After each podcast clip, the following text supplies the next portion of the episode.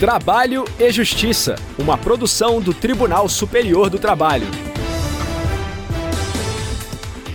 Olá, eu sou Anderson Conrado e você acompanha comigo as principais notícias da Justiça do Trabalho. Quem abre o nosso programa é o repórter Pablo Lemos, de Brasília.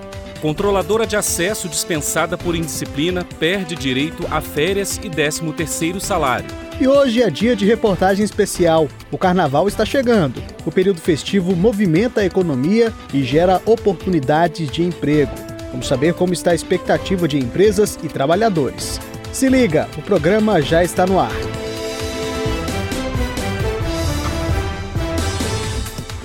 A oitava turma do Tribunal Superior do Trabalho excluiu condenação imposta a uma microempresa que demitiu por justa causa uma trabalhadora que cometeu atos de indisciplina. O repórter Pablo Lemos acompanhou o julgamento e traz os detalhes da decisão. O caso envolve uma controladora de acesso que trabalhava na Parque Brasil Serviços Administrativos. Ela foi demitida por justa causa em razão de suposto histórico de indisciplina. Na ação, alegou que o motivo da dispensa não correspondia à realidade dos fatos. Em defesa, a empresa afirmou que a demissão da controladora foi motivada por atos de indisciplina, como faltas injustificadas, falhas na realização de monitoramento e o fato de se ausentar do trabalho sem comunicar o superior hierárquico. O juízo de primeiro grau reconheceu que a empregada agiu com desídia, ou seja, com negligência mas, apesar das faltas graves da trabalhadora, a empresa foi condenada a pagar diferenças salariais a ela, inclusive férias e 13º salário proporcionais. O Tribunal Regional do Trabalho da Quarta Região, no Rio Grande do Sul, manteve a sentença com o fundamento de que a Constituição Federal confere ao 13º salário status de direito fundamental. A decisão também se baseou na Convenção 132 da Organização Internacional do Trabalho, ratificada pelo Brasil em 1998, que trata do direito às férias anuais remuneradas. A Parque Brasil recorreu ao TST. O relator na oitava turma, ministro Agra Belmonte, explicou que a súmula 171 do tribunal estabelece expressamente que as férias proporcionais não são devidas nas situações em que há dispensa por justa causa. Ele lembrou ainda que a lei que criou o 13º salário restringe o pagamento da parcela aos trabalhadores dispensados, sem motivo justificado. A decisão foi unânime.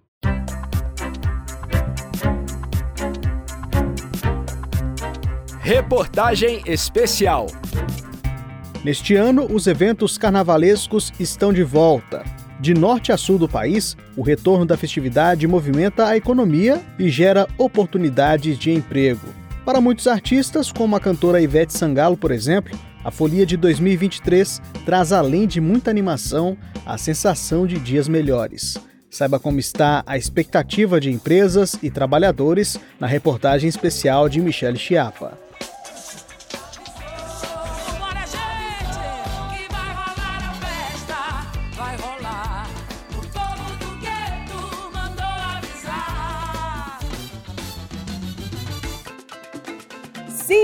Teremos carnaval. Após dois anos sem público nas ruas ou em bailes em razão das restrições causadas pela pandemia de Covid-19, o cenário agora é mais animador.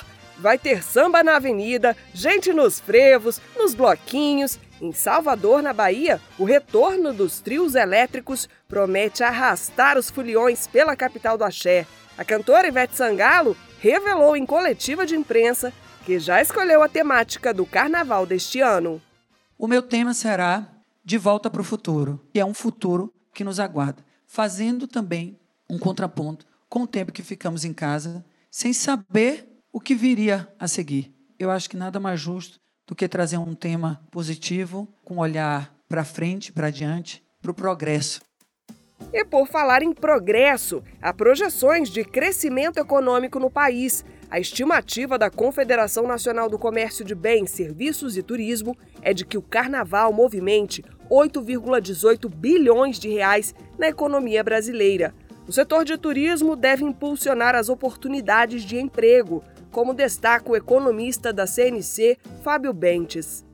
O turismo como um todo, a expectativa é da oferta de mais de 24 mil vagas de trabalho temporárias, o maior patamar também desde 2020, um patamar bem acima daquele verificado no ano passado. E as principais profissões são profissões ligadas justamente ao setor de alimentação. Os principais profissionais demandados, cozinheiros, auxiliares de cozinha, tendem a se destacar no preenchimento dessas vagas temporárias oferecidas pelas empresas de turismo, justamente pelo fato do setor de alimentação ser também principal destaque no que se refere a faturamento.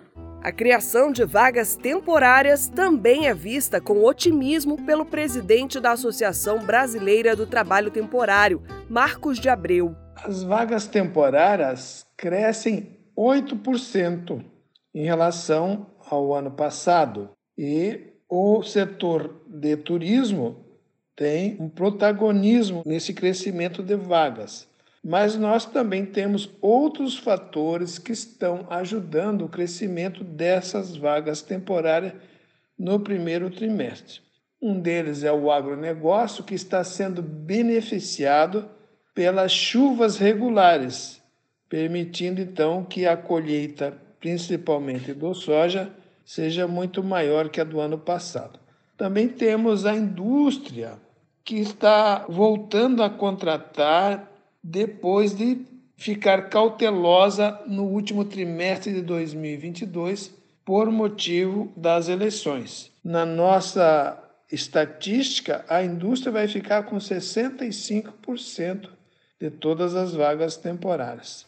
Marcos Abreu ressalta que o contrato temporário pode ser uma oportunidade para a futura efetivação do trabalhador. Por isso, desenvolver as atividades com profissionalismo e dedicação é fundamental. As vagas temporárias são um ótimo motivo para quem deseja obter um emprego permanente. O trabalho temporário é um regime jurídico protegido pela Lei 6019 de 1974, o qual garante direitos trabalhistas aos candidatos que aceitarem a condição de trabalho temporário. O trabalho temporário ele está limitado a 180 dias e se presta para resolver a demanda sazonal das empresas que contratam este trabalhador. João Neto é diretor comercial de uma fábrica baiana que confecciona produtos personalizados. Ele afirma que, bem antes do início do carnaval, a empresa realiza as contratações temporárias para auxiliar no aumento da demanda. Normalmente, a gente inicia a produção e contratação no mês de novembro. Então, nós temos, por exemplo, hotéis e resorts que nós atendemos, aí nós fazemos viseiras, boné, fazemos canga e camisetas também para algumas folias, né? alguns eventos que eles fazem na época de carnaval. Mas o forte nosso mesmo, nesse período, são os abadás. São os abadás para os blocos e também fazemos abadá e camiseta para os camarotes. Então, o carnaval, ele é um momento, é o ápice né, das nossas vendas. No mês de novembro, nós contratamos 10 a 12 funcionários. Em dezembro, reforçamos fomos para 20 funcionários e agora em janeiro contratamos mais seis funcionários. Analisando hoje os nossos funcionários, que são os efetivos, é, a grande maioria, talvez estaria em torno de 70% a 80%, eles foram contratados exatamente após esses eventos, principalmente do carnaval. Esse foi o caso da costureira Jailde de Oliveira. Ela foi selecionada para prestar serviços temporariamente e acabou sendo efetivada. Eu tinha um ano sem trabalhar quando surgiu essa oportunidade na camisa da latinha. E aí eu me destaquei e estou aqui há 12 anos. O carnaval é um momento de oportunidade de trabalho para muita gente conseguir uma extra por causa da folia. Esse ano, por exemplo, com a hora extra no meu trabalho, vai ajudar na minha reforma da minha casa. Carnaval é só alegria. Certamente o carnaval é um momento de confraternização e alegria, ainda mais quando a festa contribui para melhorar a renda familiar, não é mesmo? Então, que comece a folia!